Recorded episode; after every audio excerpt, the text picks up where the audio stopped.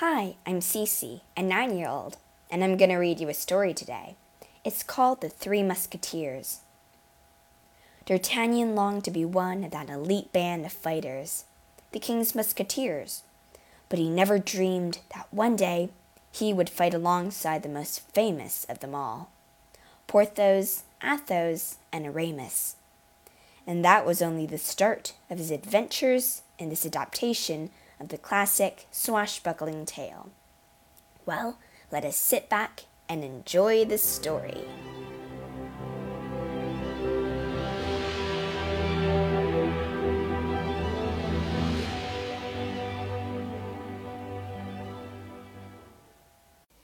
Chapter 1 The Ugliest Horse in the World.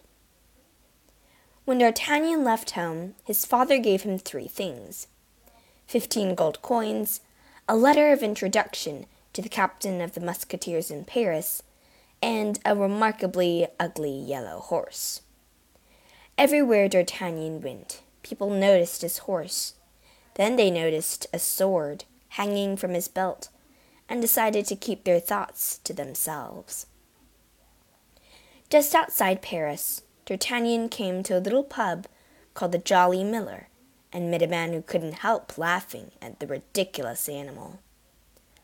Have you seen that creature? The man guffawed to his friends. It's as yellow as a buttercup. D'Artagnan was young and proud, and he couldn't let an insult go unchallenged. Mock my horse, he snarled, and you mock me. I challenge you to a duel, sir. The stranger laughed, and for the first time D'Artagnan noticed a ragged scar which ran the length of his cheek. A duel? he scoffed.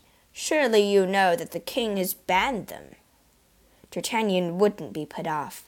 He drew his sword and lunged for the man. The stranger quickly pulled out his own sword, but before the fight could begin, D'Artagnan felt something heavy hit the back of his head.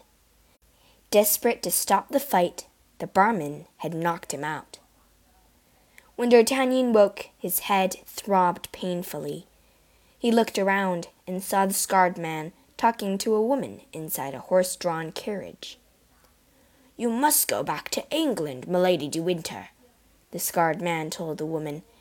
Inform the cardinal as soon as the duke leaves London. The man spurred his horse, and before D'Artagnan could stop him, he galloped into the distance. Blast him! D'Artagnan cried. Now I shall never avenge his insult. His voice died out as he got a close look at Milady's face. She had golden hair, blue eyes, and rose red lips, and D'Artagnan thought she was the most beautiful woman he'd ever seen. Milady, he said. For one moment her eyes met his, then she gave a quiet command, and the carriage sped off into the distance. D'Artagnan stared after it, wondering if he would ever see her again. Chapter 2 The Three Musketeers The following day, D'Artagnan was in Paris, his eyes wide as he rode through the streets. He'd never seen a city so grand, bustling with people and lined with imposing houses built from golden stone. Soon he was at the house of Mr. de Treville, the captain of the king's musketeers, the most famous soldiers in France. For as long as he could remember, D'Artagnan had wanted nothing more than to serve in that elite force. Mr. de Treville might be able to spare you a few minutes, said the servant who answered the door, sniffing disapprovingly as he studied D'Artagnan's shabby clothes. D'Artagnan swallowed nervously, but he held his head high as he walked into the room.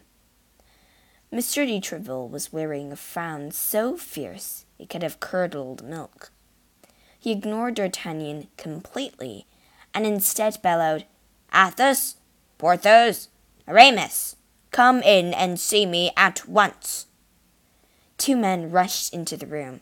Porthos was tall, with a long black mustache and an even longer nose, which he gazed down at everyone around him. Aramis was smaller and thinner, and his face was as innocent as a child's. I hear you've been dueling with the cardinal's guards, de Treville snapped. And worse than that, you lost. What do you have to say for yourselves? It's true we were defeated, Aramis said indignantly, but that's because we were outnumbered and taken by surprise. Athos was very badly injured, Porthos explained as the third musketeer entered. Athos was older than his two friends and would have been strikingly handsome if he hadn't been so pale. Nonsense, he declared. It was just a scratch. But his lips were thin with pain. I suppose you did your best, de Treville said reluctantly. Just don't get caught like that again. The three musketeers bowed and left. And what do you want? de Treville asked D'Artagnan, seeming to notice him for the first time. I uh, want to join the musketeers, D'Artagnan declared, though inside he was filled with uncertainty. How could he ever match up to the men he'd just seen? De Treville seemed to feel the same. An inexperienced boy like you join the most famous regiment in France? he scoffed. No, if you want to become a musketeer, you must first prove yourself worthy of our uniform. Just then, D'Artagnan glimpsed a man out of de Treville's window.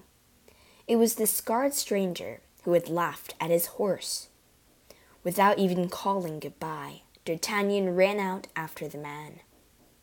D'Artagnan was moving so fast, and his attention was fixed so firmly on the stranger, that he didn't see Athos until he'd bumped right into him. Watch it, you fool! shouted Athos. Who are you calling a fool? D'Artagnan said indignantly. You're the one in the way. I'm not a man to take an insult lying down, Athos spoke haughtily, though his hand was clutched to his side in pain. I demand that you meet me at the deserted monastery for a duel at noon tomorrow. All D'Artagnan could think of was the man with the scar, who was in danger of disappearing into the crowd. Fine, he said. Tomorrow I'll teach you some manners. Then he ran off, eyes still fixed on the man he was pursuing rather than the people around him. This time it was Porthos who stood in his way. D'Artagnan found himself tangled in the other man's magnificent cloak, and revealing the threadbare clothes Porthos was wearing underneath. You young whippersnapper, Porthos bellowed, you've made me look ridiculous. I demand satisfaction. We'll cross swords at the deserted monastery at one tomorrow. D'Artagnan didn't even answer. He simply nodded and carried on running after the stranger. It was no use. The other man had made good his escape. Bother! D'Artagnan exclaimed. I've lost my quarry and offended two strangers. I really must try to be more civil in future. So when he passed Aramis, D'Artagnan decided to be as friendly as possible. Sir, it appears you've dropped something, he said, picking up a handkerchief from the ground beside Aramis. Aramis was furious. The handkerchief had been given to him by a female admirer, and he'd been hoping to keep it secret. Interfere in my business, will you? he snapped at D'Artagnan. I'll soon teach you better when I defeat you in a duel at two o'clock tomorrow. Be waiting at the deserted monastery. Shoulders slumped, D'Artagnan slunk back to his lodgings. He'd come to Paris to make his fortune, and instead he'd made three deadly new enemies. Chapter 3 Three Duels Before Tea Are you alone? Athos asked D'Artagnan when the two men met the following day. It hardly seems right to kill a man who doesn't have a friend in the world. I'm the one who should feel guilty, said D'Artagnan, for fighting a duel with an injured man. It was true that Athos didn't look well. His face was as white as the clouds scudding across the sky, and his arms was clutched to his wounded side. I tell you what, D'Artagnan offered, why don't I let you have some of my mother's special ointment? You can put it on your wounds, and when you're feeling better, we'll meet again for our duel. Athos was very impressed with this gallantry. That's very noble, sir, but even injured as I am, you won't find me an easy match. D'Artagnan bowed and drew his sword. Before the duel could begin, two more men arrived Porthos and Aramis. You're early, D'Artagnan exclaimed. It's an hour before I'm due to fight Porthos, and another two hours until I'm meeting Aramis. Hold on, Athos said. You've both arranged duels with this man? So it would appear, Porthos said, he must be a very hot tempered fellow. Well, when I'm through with him, I'm afraid there won't be much left for you two to fight, Athos said. He lunged towards D'Artagnan, and their swords met with a metallic clang. Halt! a voice shouted. Duels are against the law. It was the cardinal's guards. Soldiers of the cardinal, the king's right hand man, they despised the musketeers, and were delighted to have found an excuse to arrest one. You're not taking Athos without a fight, Porthos declared, as he and Aramis drew their own swords. D'Artagnan looked between the groups. The cardinal's guards, who had probably just saved his life, and the musketeers, who had been planning to take it. If there's going to be a fight, he said, there's only one side I can take the king's musketeers. He flourished his sword as he went to stand beside Athos, Porthos, and Aramis. There were five guards and four of them, but D'Artagnan was fighting beside three of the finest swordsmen in the land. Aramis struck faster than lightning and thrust his sword into his opponent's heart. Another guard cried out as Porthos plunged his blade through his leg. Athos fought hard as well, but his wound slowed him down. D'Artagnan leapt forward putting his own body between a guard's sword and Athos's chest. In a second, he disarmed the guard and rescued Athos. The fight was over. D'Artagnan and the three musketeers were on their feet, but all five guards lay on the ground. Athos turned to smile at D'Artagnan. I think I shall have to call off our duel. It doesn't seem right to kill a man who's just saved my life. Aramis and Porthos nodded their agreement. It was a privilege to fight by your side, D'Artagnan said, bowing. From now on, we should always stick together.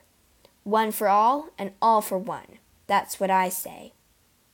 The three musketeers liked this new motto very much. All for one, they chorused, and one for all. Chapter 4 the landlord's sister. Over the next few weeks, D'Artagnan tried to find out more about his new friends. Aramis, he discovered, dreamed of being a priest rather than a fighter. Porthos cared about nothing but beautiful clothes and beautiful women. He spent his free time chasing after rich windows. Athos, however, remained an enigma. He never laughed and seldom smiled. Sometimes D'Artagnan thought he detected a deep sadness in his companion. But whenever he asked Athos about it, the other men would shrug and change the subject. D'Artagnan was still pondering the secret of his friend's past when he heard a knock on his door. It was his landlord, a short man with a high opinion of himself. Oh, Mr. D'Artagnan, he said, walking into the house without being invited. Something awful has happened, and you're the only one I can turn to. My sister, Constance, has been kidnapped. Why would anyone want to kidnap your sister? D'Artagnan asked. She works for the Queen. his landlord explained, and the queen has powerful enemies. They hope to prise the queen's secrets from my poor sister. That is terrible, D'Artagnan agreed. As a musketeer, or at least a musketeer in training, I am bound to protect the royal family. Do you know who took her? I don't know his name, but I'll never forget his face, said his landlord. He has a scar running the length of his cheek. That man! D'Artagnan exclaimed. I think he's one of the cardinal's agents, his landlord went on. It's well known that the cardinals hate the queen. I'm sure he's behind this. D'Artagnan prowled the streets for Paris, searching for Constance, but she seemed to have vanished completely. After a fourth day of fruitless searching, he had returned miserably to his house. Before he could enter, he noticed a light shining next door.